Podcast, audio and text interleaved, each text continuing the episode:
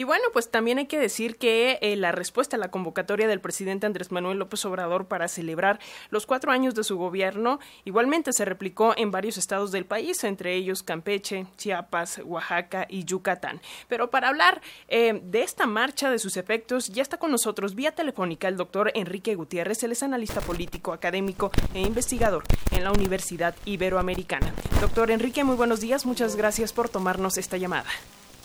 Al contrario, Alexia, un gusto estar aquí eh, contigo y con toda la audiencia. Tus órdenes. Pues para comenzar, doctor, ¿qué análisis puede hacerse de esta marcha eh, histórica? Dicen las propias autoridades de esta marcha histórica de la cuarta transformación en lo económico, en lo político, en lo social. ¿Qué nos diría?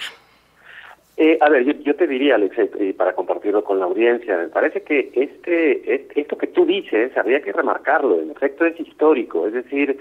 la cantidad de personas que sale o que salió a las calles eh, el día de ayer y que hizo suyo nuevamente el espacio público es algo inédito y, es algo inédito porque no se daba desde eh, desde el apoyo que se le dio, digamos, a la figura del presidente de la República. Seguramente muchos de los escuchas recordarán viejas movilizaciones de hace de hace ya varios años en donde eh, la gente salía a las calles o salíamos a las calles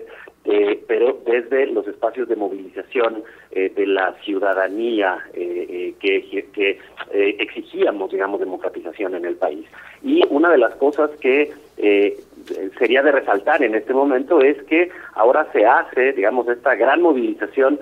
en donde también participa la sociedad civil. Me parece que este falso debate, de decir que los que apoyan al INE son sociedad civil y los que salieron el día de ayer no son sociedad civil, parece que es un falso debate, pero justo lo que yo te diría es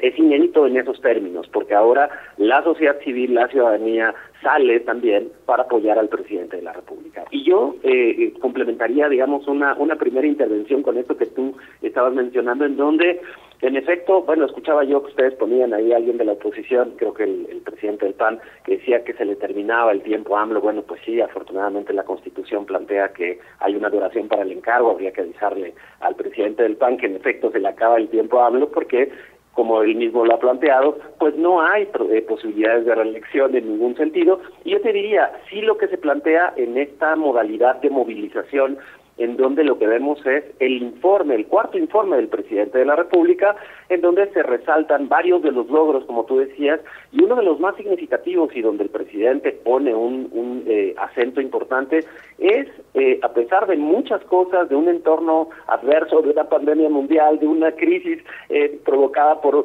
energéticos justo en la zona del Golfo de Crimea entre Ucrania y Rusia, bueno, pues evidentemente un proceso de estabilidad en México que no se veía hace mucho tiempo en donde el entorno global ha tenido que hacer muchísimas cosas para mantener eh, precios más o menos estables de petróleo, tipos de cambio más o menos estables, una inflación más o menos controlada. Y yo lo que te diría es que, pues sí, hay cosas que celebrar en ese tipo de ámbitos, en muchos otros. Por supuesto, habrá temas que, criticar, pero yo te diría que esto eh, plantea, desde mi punto de vista, como un cierre o una suerte de anuncio de cierre de este último tramo de la presidencia de la República de Andrés Manuel López Obrador, como además sucede en el sistema político mexicano de manera tradicional, en donde en los últimos dos años de, gobierno de los presidentes hay una suerte de declive, incluso no de decadencia, sino de declive en términos de presencia, porque todos los grupos ya empiezan a movilizarse y a ver qué es lo que va a venir, digamos, en el, en el futuro eh, de sucesión presidencial.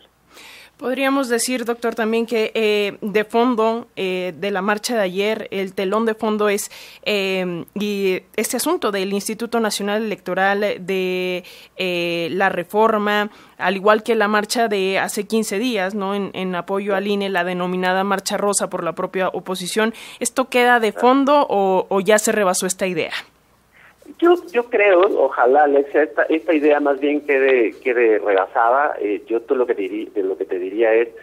me parece que hay un falso, falso debate ahí entre eh, la propia oposición, o incluso el propio presidente de la República, en donde se quieren un poco adjudicar quién, quién ostenta a la sociedad civil y quién realmente es como el representante de la sociedad civil. Yo diría Más bien lo que lo que pudimos ver en estas en estas dos marchas, en estas dos movilizaciones, en efecto es el músculo político, por lo menos, o capacidad de movilización, como se dice en el argot de la ciencia política, frente a lo que viene, que sí ya está a la vuelta de la esquina, Alexia, que son las elecciones en el 23 en Coahuila y el Estado de México, que no debemos de perder de vista, y por supuesto los movimientos internos que se darán en los propios partidos políticos para la designación de candidatos o candidatas frente a una elección que seguramente será histórica en el 24. Yo más bien leería, sí, digamos, en esta lucha de fuerza y de, de presencia en el espacio público, una disputa por el propio espacio público entre la marcha denominada rosa o autodenominada rosa y la movilización que vimos el día de ayer. Eh, como un ejercicio de fuerza, de alguna manera, pero mucho más vinculado, yo te diría, a esto que viene, que son los procesos electorales en el 23 y en el, en el 24. Y yo te diría un dato muy, muy importante, frente a incluso la propia designación de los y las consejeras del Instituto Nacional Electoral, que... Eh, pues tendrán que salir, porque así lo establece la Constitución, aunque se quisieran quedar, tendrán que salir y tendrá que haber una renovación de ese órgano, si es que la reforma electoral, como pareciera ser, el jueves sabremos, pero eh, como pareciera ser, si la reforma electoral no pasa en sus términos y nada más se va por reformas secundarias, seguramente tendremos que ver una nueva disputa justo para la designación de consejeras y consejeras, consejeros y consejeras en el elección. Doctor Enrique, ¿qué decir en torno a esta, eh, pues digamos, conceptualización, a este término que ha utilizado ayer el presidente Andrés Manuel López Obrador, eh, el humanismo mexicano? ¿Qué nos dice? Fíjate, me parece muy interesante, ha habido otros momentos y otros presidentes que han bautizado eh, o que han tratado de construir incluso algunos teorías, eh, teorías o conceptos, no quiero ser muy teórico, pero ahí está, por ejemplo, el liberalismo mexicano. Yo te diría, a mí me parece que es un esfuerzo muy, muy interesante como para adoptar de contenido a esto que está ocurriendo en este momento en el país. Eh, ciertamente hay algunas medidas, y eso habría que reconocerlo, que en en muchos sentidos se reconocen como de disciplina fiscal, de disciplina financiera, que están vinculados a gobiernos, eh, yo diría conservadores, que tiene que ver con poco gasto público o gasto público reducido, este disciplina presupuestal, etcétera, etcétera, pero que al mismo tiempo, en el caso mexicano, además de esta austeridad republicana, ha planteado una reorientación del gasto y una focalización de programas sociales eh, y de transferencia de recursos. Me parece que eh, estamos o estaremos frente a un momento en donde seguramente